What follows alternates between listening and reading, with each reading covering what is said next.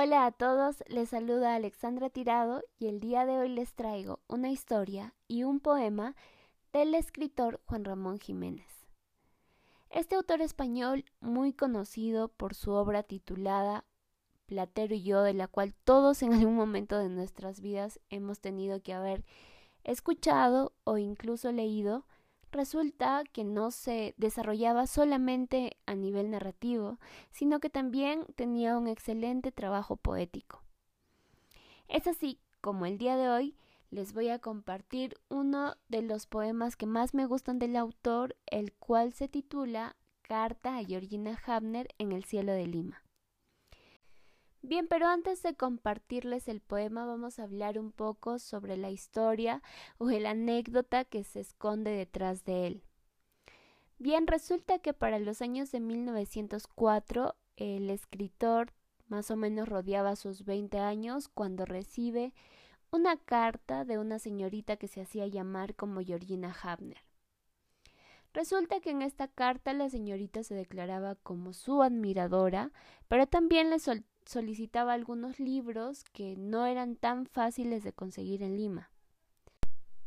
El escritor no dudó en enviarle sus libros con algunas dedicatorias muy románticas que se encontraban también escritas en su acostumbrada tinta violeta, que es un color muy predominante en su poesía. Por lo que entonces puede decir que surge un tipo de relación a distancia mediante estas misivas y cartas románticas.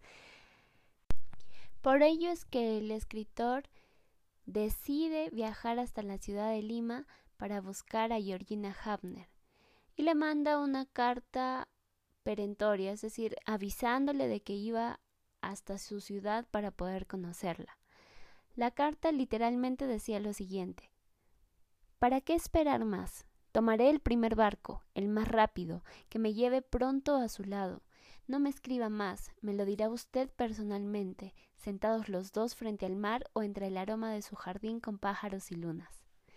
¿Se imaginan qué tan enamorado debió haber estado Juan Ramón Jiménez para decidir tomar un barco desde la ciudad de Madrid hasta la ciudad de Lima y conocer este, a su amor Georgina Habner?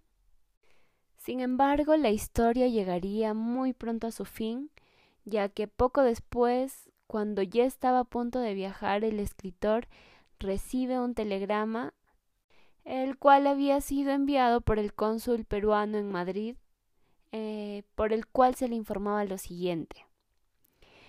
Comunique al poeta Juan Ramón Jiménez que Georgina Hamner ha muerto. ¿Se imaginan que les avisen a través de un telegrama de que el amor de su vida está muerta justo cuando ustedes estaban decididos a ir en búsqueda de ella? Es así como surge el poema muy conocido del autor titulado como Carta a Georgina Hamner en el cielo de Lima. Pero sin embargo, al preguntarse qué fue lo que pasó realmente con Georgina Hamner, cómo es que de un momento a otro esta señorita muere. Pues resulta que Georgina Hamner en realidad no existía. Era un personaje ficticio que se habían creado dos jovencitos que tenían cierto interés en la poesía, los cuales solamente buscaban obtener algunos libros del escritor y no se les ocurrió mejor idea que hacerse pasar por una señorita y mandarles estas misivas a Juan Ramón Jiménez. Como dato curioso, uno de estos jovencitos fue José Gálvez Barrenechea, quien luego sería presidente del Perú. Además, estos jóvenes hacían que una prima de ellos les hiciera el favor de escribir las cartas para que tengan la caligrafía eh, característica de una señorita. Luego de unos años, será el mismo Galvez Barrenechea quien confesará que sí había cometido una travesura para poder conseguir los libros del escritor. Sin embargo, se cuenta que cuando Juan Ramón Jiménez se entera de esta broma de la cual había sido víctima, se enoja mucho y también decide retirar el poema que le había dedicado de uno de los libros en los cuales ya había sido publicado. Lamentablemente ya habría sido muy tarde para cuando el poeta habría querido retirar este, este poema, por lo que sí logró difundirse, junto también a la historia o anécdota que les acabo de comentar. Y ahora sí, el poema es el siguiente. Carta a Georgina Hamner en el cielo de Lima. El cónsul del Perú me lo dice. Georgina Hamner ha muerto. Has muerto. ¿Por qué? ¿Cómo? ¿Qué día? Cual oro al despedirse de mi vida, un ocaso iba a rozar la maravilla de tus manos, cruzadas dulcemente sobre el parado pecho, como dos lirios malvas de amor y sentimiento. Y a tu espalda has sentido el ataúd blanco, tus muslos están ya para siempre cerrados en el tierno verdor de tu reciente fosa. El sol poniente inflamará los chuparrosas y está más fría y más solitaria la punta que cuando tú la viste huyendo de la tumba aquella tarde en que tu ilusión me dijo cuánto he pensado en usted, amigo mío.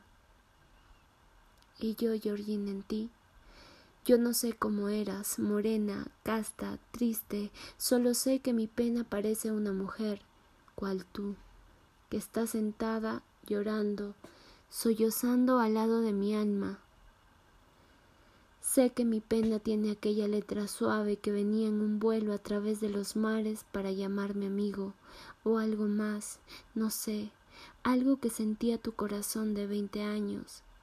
Me escribiste mi primo me trajo ayer su libro, ¿te acuerdas? Y yo, pálido, ¿pero usted tiene un primo? Quise entrar a tu vida y ofrecerte mi mano noble cual una llama, Georgina. En cuantos barcos salían fue mi loco corazón en tu busca. Yo creí encontrarte pensativa, en la punta con un libro en la mano, como tú me decías, soñando entre las flores en cantarme la vida. Ahora el barco en que iré una tarde a buscarte no saldrá de este puerto, ni surcará los mares.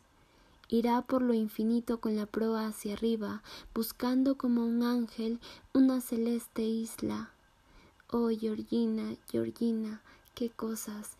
Mis libros los tendrás en el cielo y ya le habrás leído a Dios algunos versos.